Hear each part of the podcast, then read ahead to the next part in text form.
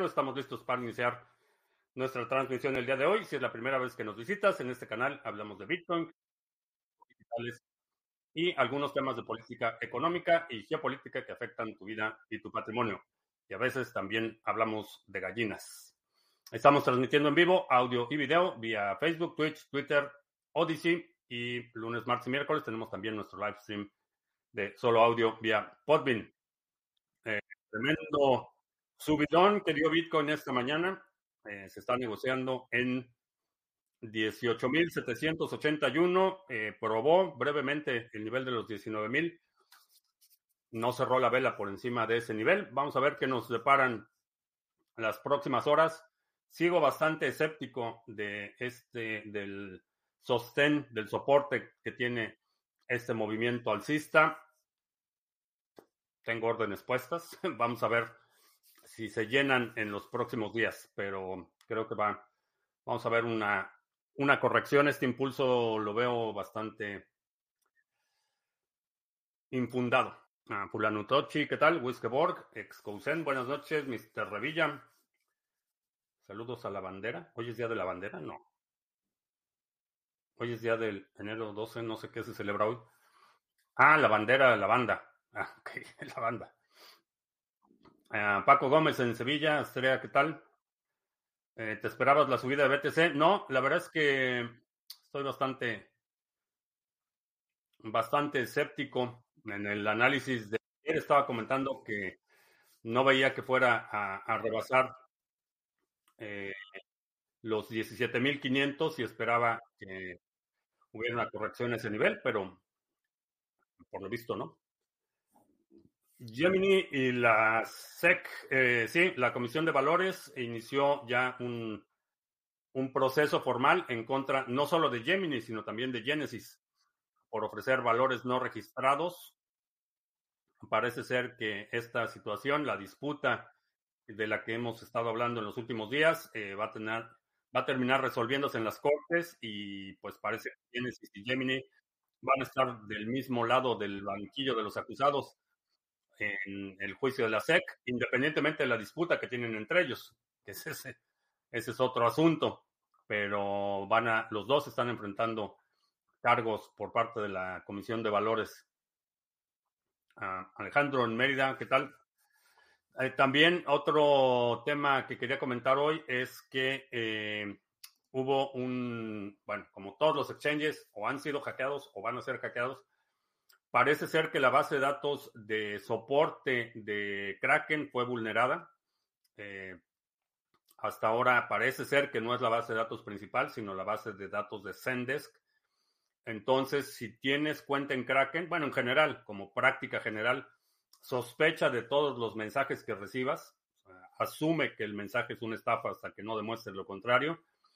Y ten cuidado, si tienes cuenta en Kraken, eh, pone especial atención en los próximos días, eh, particularmente que se incrementan los ataques. Va a tener que ser algo permanente porque esos datos nunca se eliminan. Esas bases de datos van a estar circulando de la misma forma que están circulando, por ejemplo, los datos de la base de datos de correos de Ledger siguen circulando y sigues, siguen recibiendo, o seguimos, bueno, siguen recibiendo eh, mensajes e intentos de estafas, etcétera. Pero mucho ojo, mucho ojo en las, en las próximas semanas sobre ese tema de Zendesk. Y Zendesk es una, una solución muy popular para muchos servicios y si fue vulnerada la de la base de datos de Kraken, es posible que otras bases de datos de, hayan explotado la misma vulnerabilidad. Así es que, ojo con todo lo que recibas. Ah, que nuevo récord en el short más visto del canal. Ah, excelente. Los primeros 50 Bitcoin creados. Ah, Justin Son anda medio complicado también, eh, sí. Aunque a diferencia de, de otros personajes del sector, Justin Son compró inmunidad diplomática es representante de, no sé, de Granada o no sé de qué isla este, tropical, el representante embajador de esta isla, entonces compró inmunidad diplomática, pero pero sí está muy emproblemado. Bitcoin, cuando todos creen que va a bajar, empieza a subir. Sí, así es. ¿Crees que prospere esa propuesta de eliminar los impuestos sobre el dinero ganado? No. Ya, ya dijo el vocero de la Casa Blanca que el presidente se opondría a esta medida eh, por razones obvias. No tienen los votos en el Congreso, en, en la Cámara Alta, en el Senado, para pasar esta resolución y aun cuando los tuvieran tendrían que tener la firma del presidente para que se convierta en ley y si hay un veto presidencial tienen que regresar al Senado hacer un voto para que dos terceras partes revierta el veto presidencial. Lo que sí puede hacer la Cámara Baja es quitarle el financiamiento. Eso sí lo pueden hacer y me sorprende que no lo hayan propuesto de esta manera. Pueden mantener en papel la existencia de eh, el IRS, la Agencia de Recaudación de Impuestos, pero como es el Congreso, la Cámara Baja, la que aprueba los presupuestos, simplemente pueden ponerle presupuesto cero y existiría únicamente en papel. La institución sería para efectos prácticos eh, totalmente incapaz de operar. Binance completó lobby en Suecia y anuncia la generación de más puestos de trabajo. Justin hace parte del gobierno chino. no, es embajador de no sé qué isla, Granada o no sé, una isla este, tropical. Es embajador representando esta isla, no, no, no es embajador de China. Está vinculado no diría directamente, no es tan importante, pero definitivamente lo tienen a raya. Eh, cuando se dio todo el fiasco, uno, de sus muchos fiascos, que eh, compró un, ganó una subasta, me parece que de 5 millones de dólares para un almuerzo con Warren Buffett y que a la mera hora le dieron piedras en los riñones y ya no pudo asistir. Este, digo, tiene cierto nivel de control el gobierno chino sobre Justin Sun. ¿Cuánto cuesta en promedio mantener a 12 gallinas? Mm, no llevo la cuenta porque buena parte de lo que comen son sobrantes, este, recortes de las verduras que cultivamos aquí en el jardín, entonces, la verdad es que lo único que compro así regularmente es, una bolsa de alimento eh, que tiene un nivel de proteína mínimo requerido. No comen, no consumen tanto, diría que de su dieta a lo mejor el 30% es alimento preparado o eh, prefabricado. Lo demás es, este, tengo una, hice, hice el, verano pasado una trampa para eh, escarabajo japonés entonces es una trampa que tiene una luz y tiene agua, entonces se caen ahí los escarabajos japoneses y al día siguiente se los echa a las gallinas. Entonces, buena parte de su alimentación es eh, subproductos de otros, eh, de otros procesos. Pero no es, no es nada caro. Si tienes, por ejemplo, una, un restaurante chiquito o algún supermercado cerca que puedas ir y rescatar todo el sobrante o la, las verduras que no venden o todas las verduras que están mayugadas, etcétera, un restaurante que te, que te pueda separar, le llevas tus cubetas, que te pueda separar. De eso no lo hago yo, pero sé, sé de varias personas que sí lo hacen. Llevan sus cubetas, entonces le dicen aquí ponme todos los recortes de comidas, frutas, verduras, toda tu preparación, y van y la recogen una vez por semana. Entonces, eso es lo que les dan de comer a las gallinas. Entonces puede ser extremadamente barato. Si vas a comprar alimento preformulado este, y esa va a ser su única fuente de, de alimento, sí va a salir un poco más caro. Pero con que le des de comer todo lo que sobra de tu comida, con eso. Y hay muchas cosas que puedes hacer, por ejemplo, eh, combinar las gallinas con eh, vermicultura, este, tener producción de eh, gusanos de composta o larva de mosca soldado. no sé cómo se llama en español. Hay muchas formas de obtener fuentes de proteínas totalmente gratis para las gallinas. De Granada, sí, Granada. ¿Algún broker que acepte criptos que conozcas y recomiendes? ¿Broker de qué? ¿De acciones y valores? No. No conozco ninguno y no, no, te, no te podría recomendar a ninguno.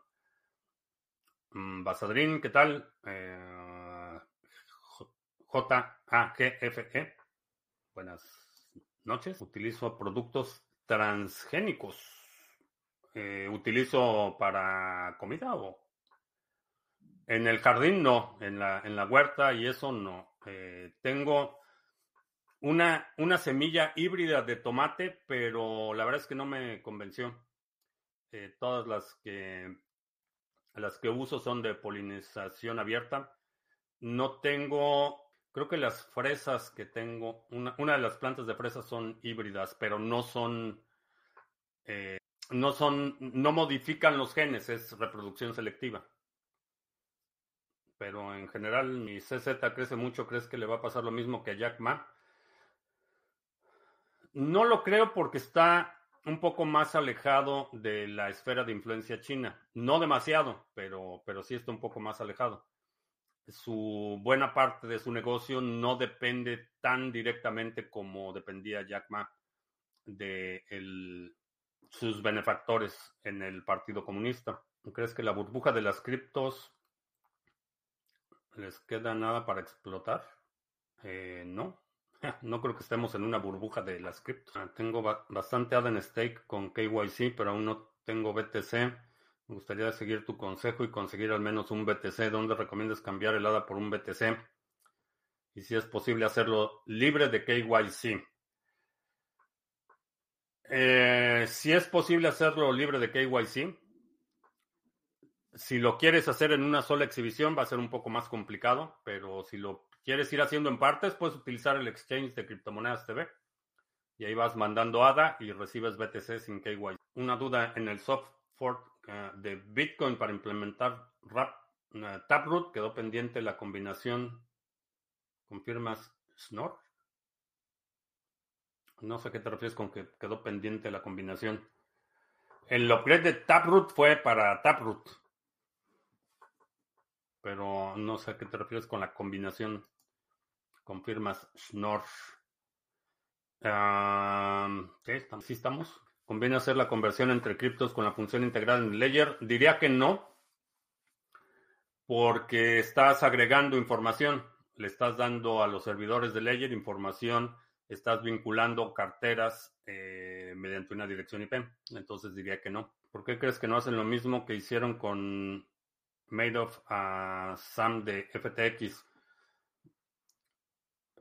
Eh, porque no va, no va igual de avanzado el proceso.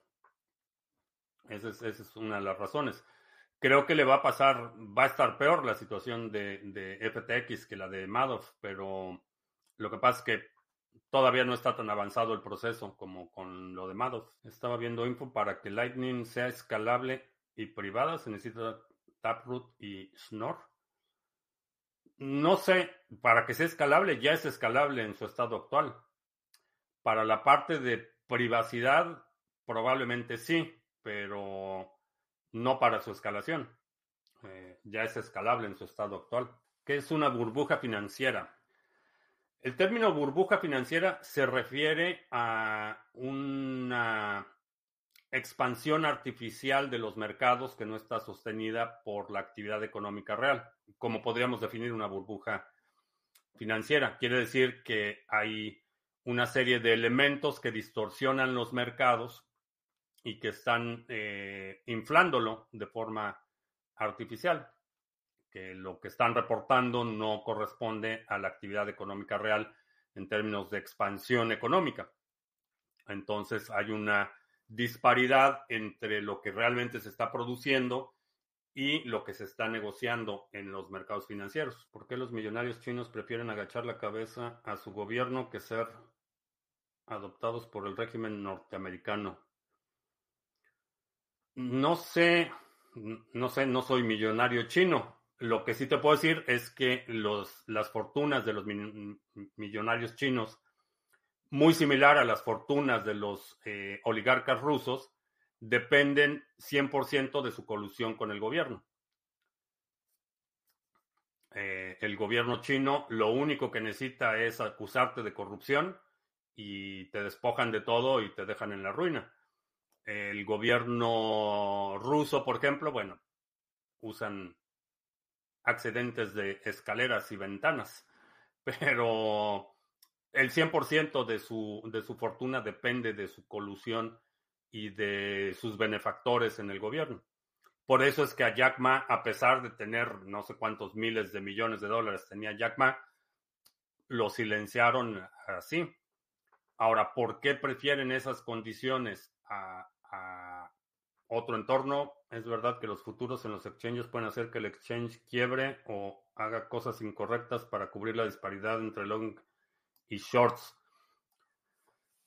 Los, no solo los futuros, en general los derivados eh, pueden hacer que se colapsen porque no son, no son activos reales, son activos contables. ¿Cómo funciona un, un futuro? Vamos a suponer que yo voy a poner un apiario y voy a producir miel y voy a producir, no sé, 100 kilos de miel al año. Ahorita no tengo la miel, pero te puedo vender un contrato futuro. Tú y yo podemos establecer un contrato en el que en un año te voy a vender esa miel a X cantidad de precio. Entonces, realmente la, miel no existe todavía, pero existe un contrato. Entonces, por eso es que se llaman, eh, son instrumentos contables, porque es una, una un valor contractual lo que se está negociando. La miel no existe. Entonces, cuando los exchanges empiezan a eh, abusar eh, futuros y derivados, empiezan a negociar el mismo contrato con múltiples partes, por ejemplo. En lugar de que tú y yo, como participantes de ese contrato, seamos los únicos que tenemos acceso a miel, resulta que el broker o el exchange este mismo contrato que tenemos tú y yo se lo está vendiendo a muchas personas o está produciendo otro, otra entrada contable donde alguien está haciendo una apuesta en contra de este contrato. Entonces no, es, no está sustentado por actividad económica, no está sustentado por activos eh, vinculados a esta relación contractual. Entonces, a partir de ese contrato que hicimos tú y yo por los 100 kilos de miel que voy a producir al año, se podrían generar 10 toneladas de miel que se negocian en derivados y futuros y, swaps y, default swaps, etcétera. Una serie de derivados que por cada kilo de miel resulta que hay mil eh, eh, kilos de miel en, relaciones contractuales. Toda esa miel no existe, nadie tiene esa miel, la única miel que existe son estos 100 kilos. Y, eso es lo que sucede con los derivados y por eso es que hay bancos como Deutsche Bank que tienen literalmente trillones de dólares en compromisos contractuales, pero que no existe en el sistema financiero. No existe ese, esa materialidad de la sustancia del contrato, no existe. Te recomiendo, si te interesa ese tema, lee eh, Ledger Money de Nick Batia. Ahí explica con mucho detalle eh, y con gráficas y figuras y dibujitos lo que acabo de explicar de, los derivados. Seguro no se fían de la dictadura norteamericana y prefieren el mal menor. No lo sé, es meramente especulativo. No soy millonario chino, no te puedo decir cuál sea su. por qué, por qué lo hagan. Eh, no sé si es una cuestión cultural, no sé si es una cuestión de patriotismo, no, no tengo idea por qué, por qué lo hagan, pero me parece irrelevante en, términos de asignarle una lectura o darle un valor eh, especulativo. Realmente no tengo idea de por qué sea eso. También puede ser porque aquí en general a los exiliados eh, chinos se les ve con mucha sospecha.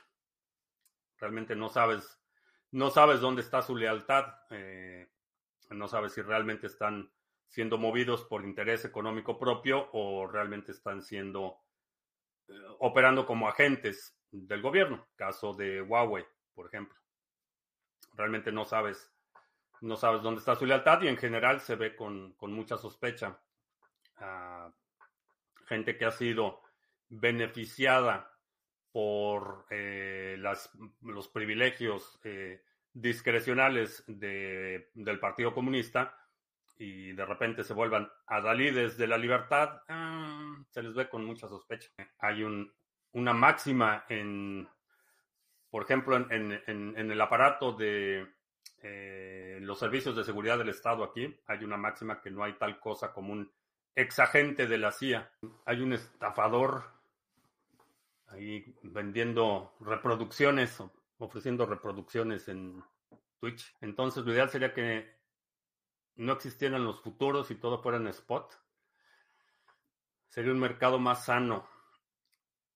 Los futuros tienen, tienen su función, tienen su sentido.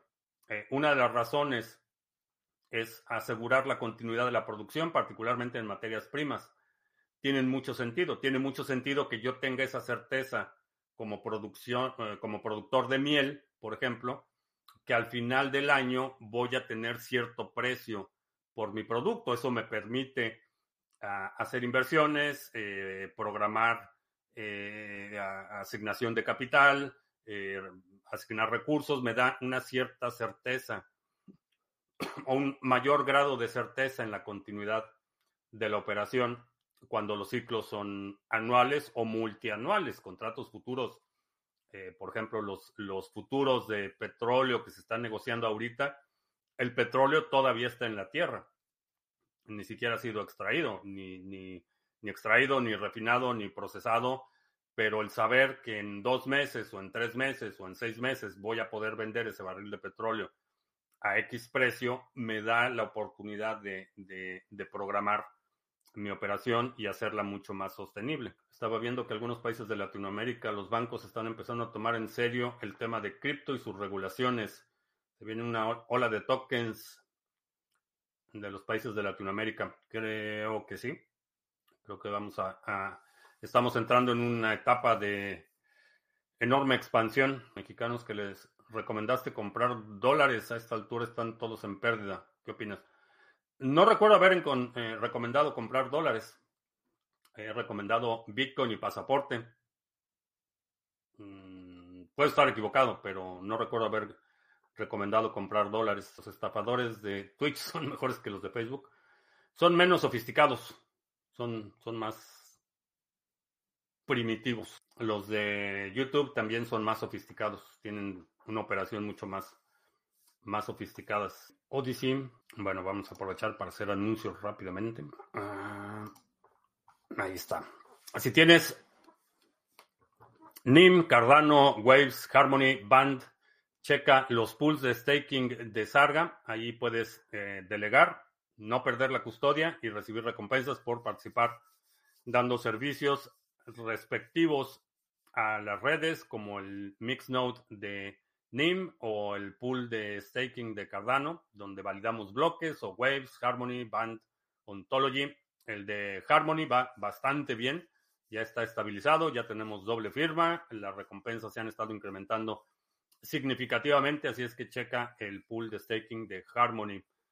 También, si todavía no tienes NIM, ahí está NIMSwap, que es un servicio que te permite cambiar NIM RC20, que está disponible en muchos exchanges, por NIM nativo para delegarlo y recibir recompensas.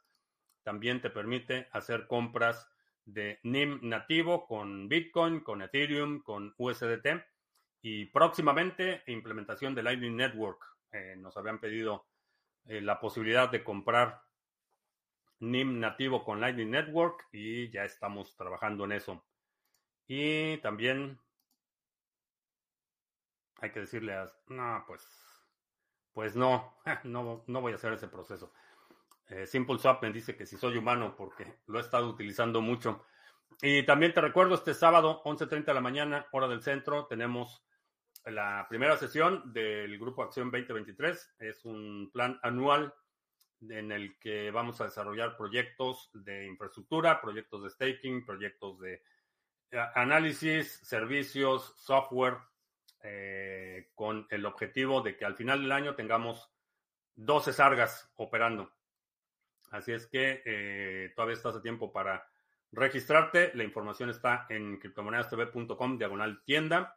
Y también, eh, tanto en YouTube como en Odyssey, hay un video disponible donde explico con lujo de detalle la mecánica de operación. Pero este sábado, 11.30 de la mañana, hora del centro, tenemos nuestra sesión inaugural.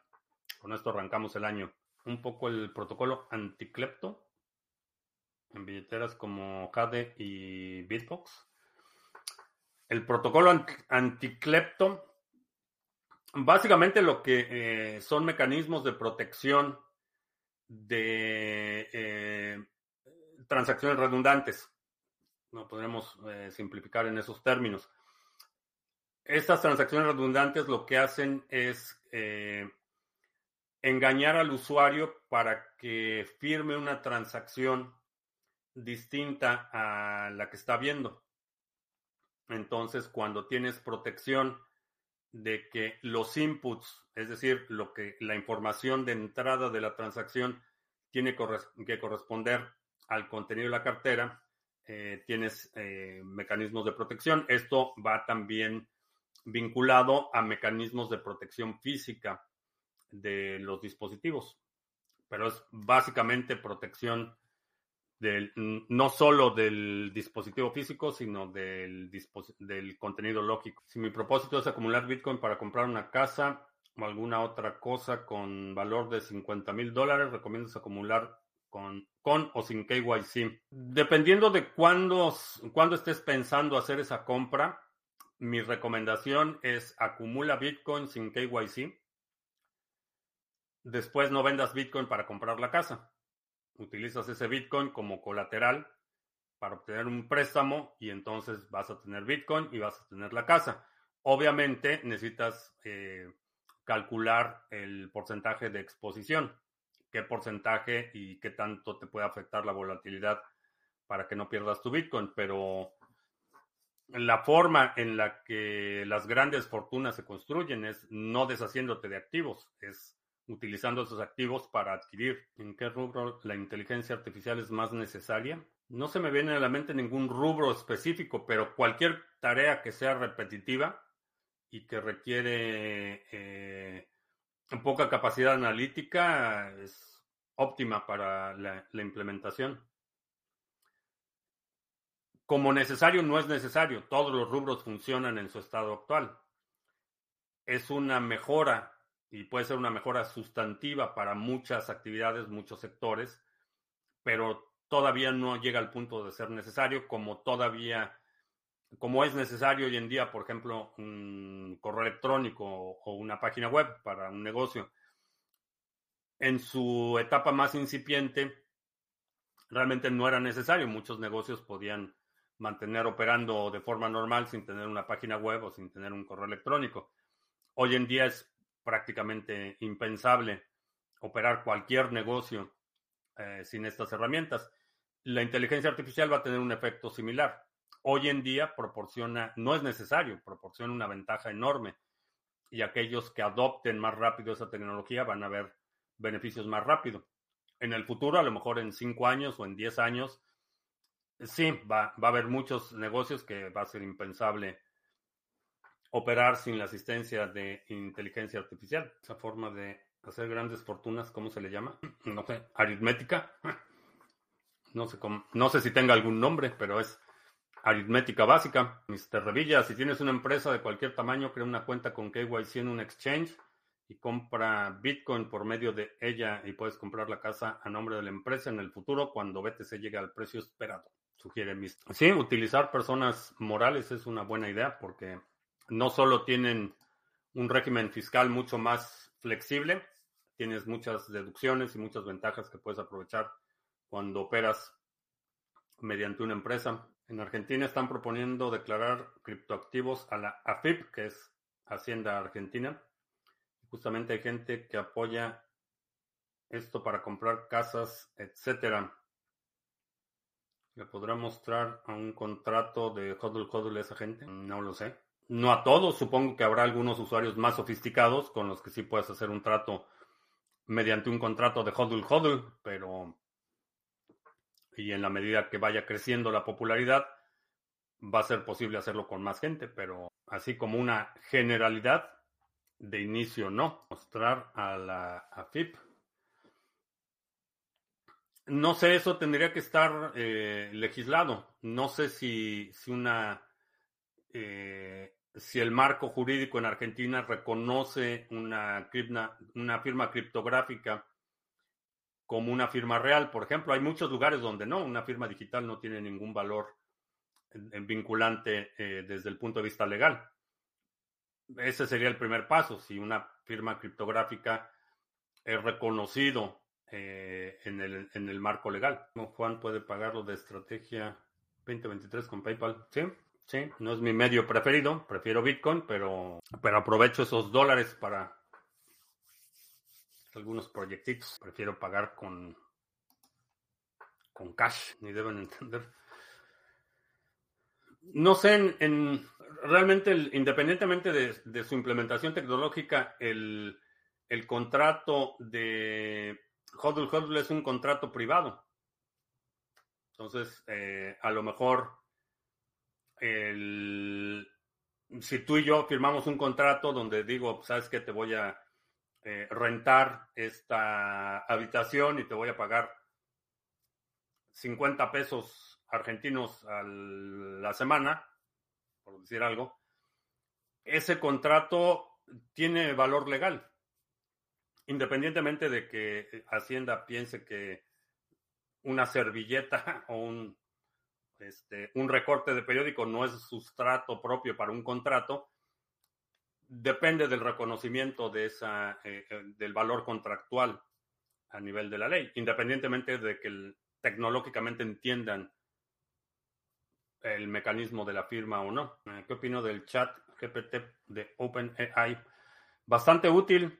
me, me, está llamando mucho la atención todas las implicaciones legales que se están descubriendo, porque el mecanismo fundamental de cómo funciona la inteligencia artificial es que integra y agrega los inputs. Entonces, si 10 personas eh, le piden que traduzca una frase y, y, el feedback de esa traducción va permitiendo que cada vez afinen más los mecanismos de respuesta.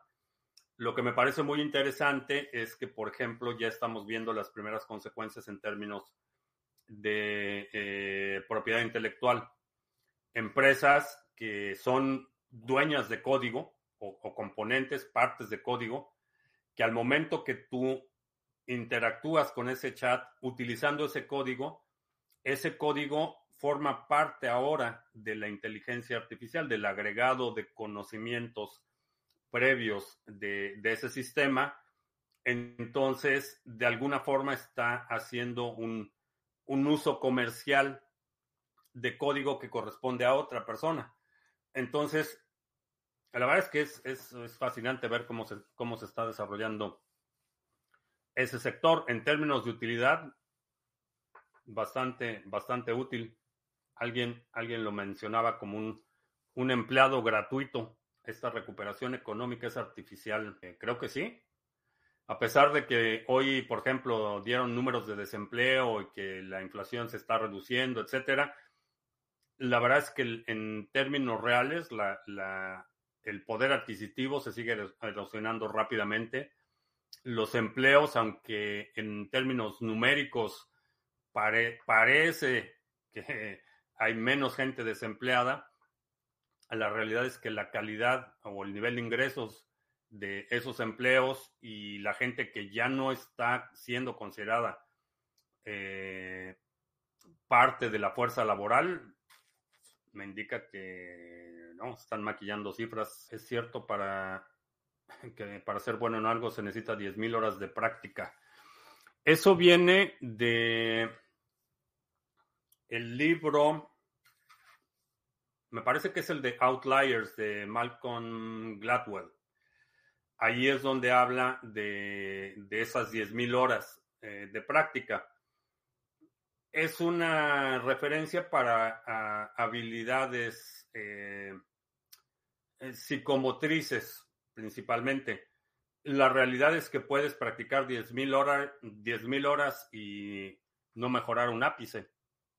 la calidad de la práctica es también muy importante. Conozco a alguien que lleva, no sé, probablemente 10 años eh, yendo de cacería todos los años, pero nunca caza nada. Entonces tiene muchas horas de práctica de cacería, pero sus resultados han sido susceptibles de mejora, por ponerlo de forma muy amable. Entonces, eh, la práctica, y, y, lo vemos, por ejemplo, en mucha gente, oficinas burocráticas, gente que tiene 30 años haciendo exactamente la misma cosa, pero realmente no ha mejorado un ápice. Importa mucho la calidad de la práctica. ¿Será que están maquillando cifras? Todos los gobiernos maquillan cifras. Eso debe, debe, vaya, debería estar bastante, debería ser bastante obvio a estas alturas. Todos maquillan cifras. Algunos lo hacen de forma más descarada que otros, pero, pero todos los gobiernos eh, tratan de presentar las cifras que los hacen, uh, los presentan, presentan su mejor cara. Eh, manipulan eh, ventanas de tiempo, por ejemplo, desde el desde octubre de este año hemos tenido estos resultados, pero si ves de octubre para atrás, resulta que es un desastre. Entonces, se manipulan, se manipulan muchísimo las cifras, particularmente las que se originan de burocracias que están incentivadas para mantener su privilegio como eh, ejecutores del contrato social. Externos, alguien que vea dónde fallas para poder progresar más rápido y mejor. Sí, definitivamente ayuda a tener la guía de alguien que tiene más experiencia y no necesita ser un super experto, pero alguien que tenga más experiencia que tú en cualquier cosa te va a permitir avanzar mucho más rápido. Lo bueno, los buenos gobiernos izquierdistas te dicen la verdad. Adivinen de quién es ese comentario. No hay tal cosa como buenos gobiernos y tampoco hay tal cosa como buenos gobiernos izquierdistas. Nombra uno.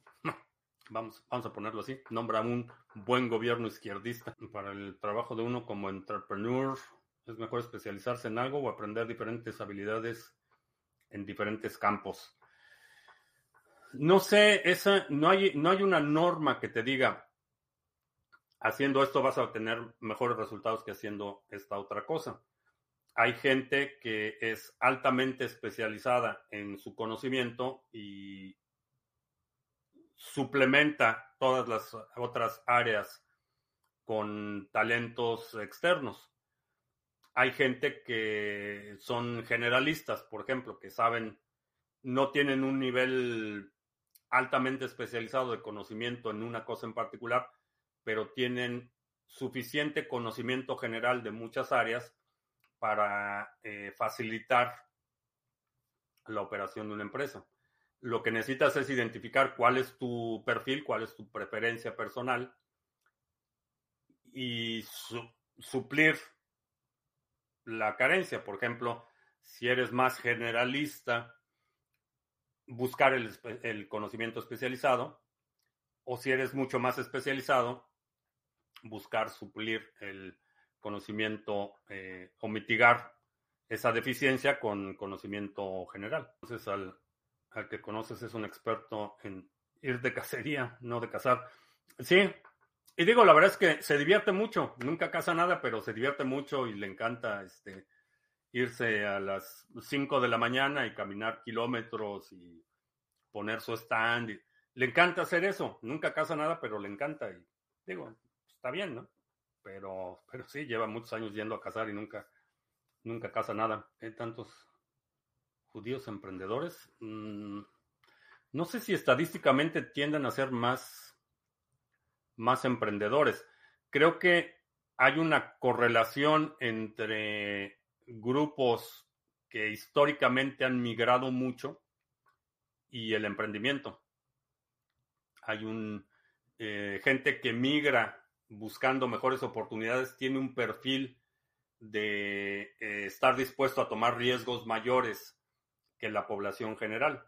Entonces, la migración económica es un proceso de autoselección. Una vez que tienes grupos eh, que han migrado, que tienen una historia de migración, tienden a fomentar el emprendimiento para suplir, por ejemplo, necesidades eh, o religiosas o, culturales.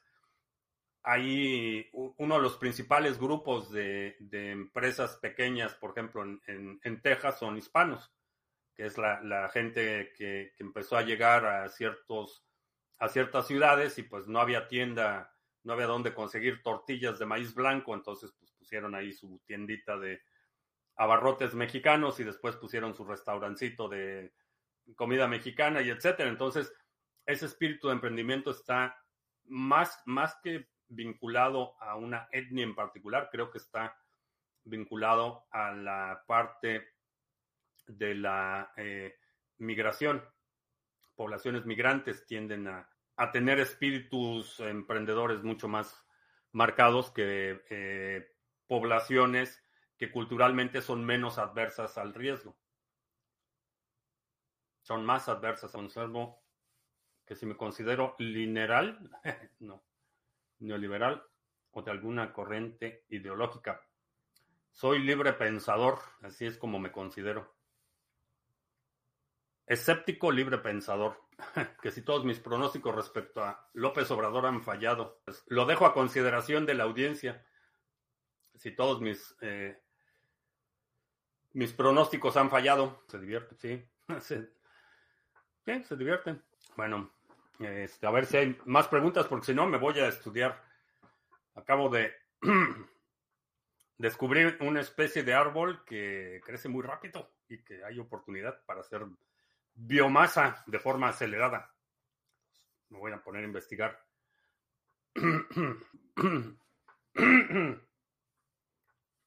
Porque, perdón, para Villa Satoshi vamos a tener árboles que crecen rapidísimo. Que el Producto Interno Bruto de México ya superó al de España. Totalmente irrelevante. El, España tiene una población de ¿cuántos? 50 millones. México tiene no sé si tres o cuatro veces la población de España. Entonces, el hecho de que ya haya superado España no es ningún mérito. Eh, Carlos en Odyssey. No veo mensajes en Odyssey. Me dice que hay dos personas viéndolo, pero no veo ningún mensaje en Odyssey. Huete de la glorieta. No sé, no sé ni cómo sea el, el término en español. Árboles frutales. Sí voy a poner algunos árboles frutales, pero este en particular lo voy a sembrar para producción de combustible para las calderas. Ah, para comenzar el staking de NIM necesito obligado una cartera fría. No necesitas descargar la cartera de NIM, la cartera nativa, que es una cartera caliente, porque antes México estaba por debajo de España. El Producto Interno Bruto no es más que la producción económica total de un país. Ese es el Producto Interno Bruto. Entonces, ¿por qué estaba debajo de España? Pues porque siempre ha estado debajo de España bueno, no siempre. Eh, al final de la Segunda Guerra Mundial, mencionaba ayer o antier sobre ese periodo de alta expansión en México, eh, pero digamos que desde, desde que se normalizó la, la nueva constitución española, la, eh, el final del franquismo, creo que es cuando realmente se da la, principal expansión económica en España. Y digo, generalmente si tienes acceso a mercados como lo ha tenido España por mucho tiempo, en general vas a tener sectores, el sector de turismo España, por ejemplo, históricamente ha sido extremadamente alto, entonces el que haya superado el Producto Interno Bruto de España no es ningún mérito. Simplemente la economía de México, por, porque crece la población, hay más gente, consume más. No, no es ningún mérito. Apuntando al seminario, ¿crees que pueda generar cash flow haciendo Sarga videos? Eh, sí, eh, de hecho, es ese es uno de los proyectos. Eh, portafolios por edades y Bueno, te veo el sábado. El sábado te, platico más detalles porque hay una aplicación móvil y un montón de cosas que queremos. Un libro para iniciarse en, en huertos urbanos. Tengo un libro, tenía un libro, no lo veo, pero... Ah, sí, por aquí. Aquí. Este, bastante bueno. Es como... Eh, cómo producir en un cuarto de acre para toda una familia y tiene diagramas, variedades de planta, procesos, procedimientos. Bastante bueno. ¿Llegaste a alcanzar algún grado de masonería? Eh, no, nunca he sido miembro de la masonería. Me invitaron, pero para ser masón necesitas ser creyente. Te piden, bueno, te exigen que, que seas creyente en un ser superior. Pues no. Ahí fallé la prueba. Eh, tanto en YouTube como en Odyssey hay un video donde explico, y si alguien puede poner el video en el chat, donde explico con todo detalle qué es, cómo vamos a funcionar. De Entonces esa recuperación sería la media para seguir cayendo. Va a seguir, digo, la situación es sistémica no hay una política, no hay una medida, no hay algo que puedan hacer para revertir eh, esta macro tendencia.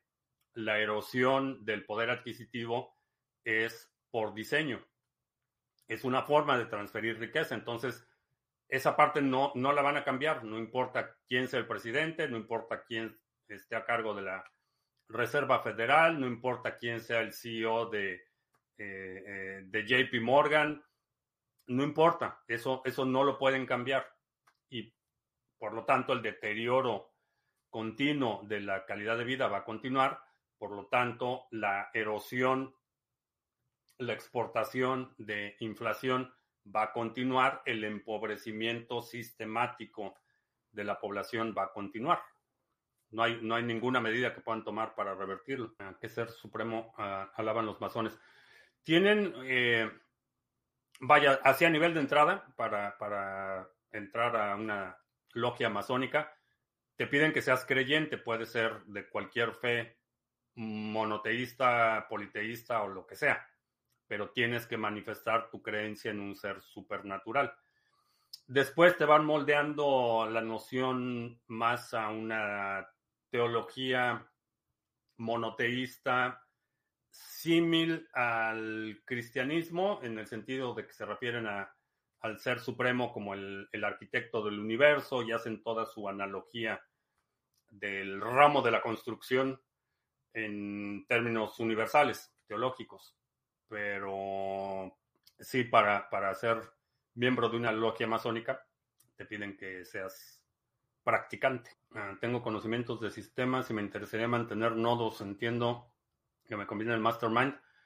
El mastermind es para quienes ya tienen proyectos operando. Eh, los niveles son, si, si quieres hacer algo, pero todavía no tienes idea qué hacer, el junior. Si ya sabes qué quieres hacer, pero no sabes cómo hacerlo, entonces el pro. Y si ya estás haciendo algo, pero estás atorado, eh, no está creciendo o no estás teniendo clientes o algo se te atoró y que no ha prosperado el proyecto, entonces el mastermind, porque en ese mastermind yo voy a estar teniendo llamadas cada dos semanas con los participantes y vamos a estar viendo ahí eh, cómo escalar los proyectos. Este vieron cualidad. Supongo que la, la inquietud intelectual, supongo que es eso, y mi carisma, es decir, que tú no crees que no exista nadie superior a ti en ningún aspecto, ya sea físico, intelectual, artístico y eres superior a todos. Eh, no, no sé, no sé de dónde sacas tal cosa. No creo en la existencia de un ser super natural que determina, decide o impone eh, condiciones, preceptos o eh, conductas eh, mediante un representante terrenal. No, no veo ninguna evidencia de que eso sea. eh, que hay gente superior a mí en ningún aspecto, en todos los aspectos. Hay gente más inteligente que yo, hay gente, no mucha, pero hay gente mejor, muy bien parecida. hay gente más inteligente, más atractiva, más próspera, eh, más eh, talentosa, y hay muchísimos, no son pocos, hay muchísima gente que me supera en cualquier cantidad de cosas. En la única cosa en la que no me superan, y ahí sí soy el ser supremo, es en ser yo. Ahí nadie me supera. En ser yo nadie me supera. Pero en todo lo demás hay gente que me supera en muchísimas, eh, muchísimas cosas. Pero no creo en esta fantasía o esta superstición de la edad de bronce de que hay un, un ser en, el, en el cielo o en el espacio que todo lo ve, que todo lo entiende, que todo lo, lo sabe por anticipado, que ha planeado cada detalle de la evolución de la humanidad y que está consciente de con quién hablo y qué digo y, y, con quién duermo y cómo duermo y qué como los viernes y que se ofende si uso pantalones. Este, todo eso son invenciones, supersticiones de, que corresponden a una etapa de ignorancia de la humanidad. ¿El hombre es bueno o malo por naturaleza? Todos tenemos la capacidad de mal, de acciones malignas o maléficas o nocivas, pero en general tendemos a ser buenas personas. los niños hay un porcentaje de la población que sí son sociópatas o psicópatas, pero en, términos generales, eh, el ser humano tiende a ser bueno. La empatía es algo muy íntimamente ligado a la evolución de la humanidad. Los niños, aunque hay una etapa de descubrimiento, diría entre, entre los tres, dos o tres y seis o siete años, hay una etapa de descubrimiento donde la empatía parece que desaparece, pero en general eh, los niños tienden a ser empáticos. En esa etapa entre, diría, 5 y 6 o 7 años, perdón, entre los 3 y 7 años es bastante cuestionable porque tienden a ser muy crueles los niños, pero, pero no lo hacen con intención maliciosa. Esa es la diferencia. Creo que sí, creo que el ser humano tiende a ser bueno por naturaleza, porque su supervivencia depende de la coordinación con otros. Tienes a tu Mesías Zelensky. No es, no es mi Mesías. Eso que dice se llama la NSA. No, porque la NSA es reactiva. No es proactiva como se le atribuyen las facultades divinas. Los traumas y las malas influencias, las que crean monstruos con piel humana. Generalmente sí. Generalmente sí. Es consecuencia. Y, lo vemos en, muchas especies, no, no solo en los humanos. Muchas especies, particularmente animales que tienden a ser gregarios o, sociales, generalmente es la mala, las malas experiencias o, o, abuso, por ejemplo, los que hace que se vuelvan extremadamente hostiles pero en general, eh, grupos eh, o animales gregarios se reservan eh, los actos de agresión o destructivos como medio de defensa únicamente. Es muy raro ver animales gregarios que se vuelven agresivos a menos que sean hayan sido amenazados o abusados de alguna forma. Ah, si a Putin le falló la invasión a Ucrania, le costó popularidad que le tardó años en construir a base de propaganda otro o algún otro caso parecido en la historia. Un líder que cometió un error parecido. Ha habido muchos. Generalmente son, eh, son el, el perfil de gente que se aísla de la realidad. Esa es la consecuencia. Las los grandes desastres militares eh, a lo largo de la historia han sido similar a lo que le pasó a Rusia. Eh, por ejemplo, todas las aventuras eh, de los movimientos insurgentes comunistas en eh, Angola, por ejemplo, en Bolivia, todas esas aventuras este, psicóticas de Castro en los eh, 60s y 70s fueron consecuencia de perder contacto con la realidad. El desastre de Napoleón en su invasión a Rusia fue perder contacto con la realidad. Entonces hay, hay muchísimos, muchísimos ejemplos a lo largo de la historia. La estrategia de López Obrador sirve para empezar una mejora en lugar de lo mismo de siempre. no, no. ¿Cuál mejora? Les quitaron el servicio de cobertura universal de salud, por ejemplo. ¿Cuál mejora? Eh, por eso hay dos, dos tipos de chairos, los chairos con hueso y los chairos sin hueso. Hay gente que recibe un beneficio directo del, del gobierno, de la burocracia, y son los que utilizan como movilización política. Ahora, si eso mejoró tu calidad de vida, pues, ¿qué te puedo decir? El resto del país está cayendo a pedazos, incluyendo el metro, que se está cayendo a pedazos. Eh, la infraestructura, eh, los servicios de salud, el, eh, las instituciones, se les está cayendo a pedazos el gran salto de Mao fue una política catastrófica. Sí, aunque en, en, el Mao no fue no fue una operación militar lo que devastó a China eh, después de la revolución cultural. Fue política económica. Bueno, pues con eso terminamos. Te recuerdo que estamos en vivo lunes, miércoles y viernes, 2 de la tarde, martes, jueves, 7 de la noche. Si no te has suscrito al canal, suscríbete, dale like, share, todo eso. Los domingos ya no publicamos resumen semanal, estamos publicando eh, criptominutos y shorts. Si hay algún segmento de la transmisión de hoy que quieras recomendar para un criptominuto o short, deja un comentario aquí abajo con la marca de tiempo. Y creo que ya. Por mi parte es todo. Gracias y hasta la próxima.